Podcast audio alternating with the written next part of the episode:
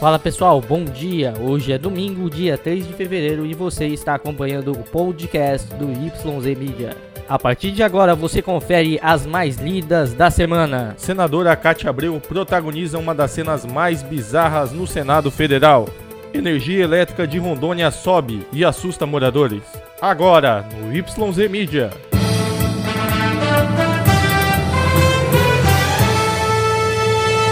A senadora Cátia Abreu, do PDT, protagonizou uma das cenas mais estranhas ocorridas em todos os anos do Senado Federal. Ela tomou, sem a permissão devida, a pauta legislativa que estava na mão do presidente da mesa e saiu alardeando o documento na mão, impedindo que a cerimônia pudesse continuar. No momento, ela discordava da presidência da sessão, pois, de acordo com ela, Davi Alcolumbre, do DEM do Amapá, não poderia ser candidato, ao mesmo tempo que era presidente da mesa De acordo com o senador Jaime Campos, a cena foi um vexame e defendeu que a sessão deve ser imediatamente suspensa. Ressaltou ainda que essa casa deve passar respeitabilidade diante da opinião pública do povo brasileiro. O senador Jorge Cajuru, do PRP de Goiás, refletiu que deve haver bom senso para os parlamentares. É melhor a gente ir para casa, refletir que a gente na segunda-feira recupere o dia de hoje, totalmente perdido, salientou o parlamentar.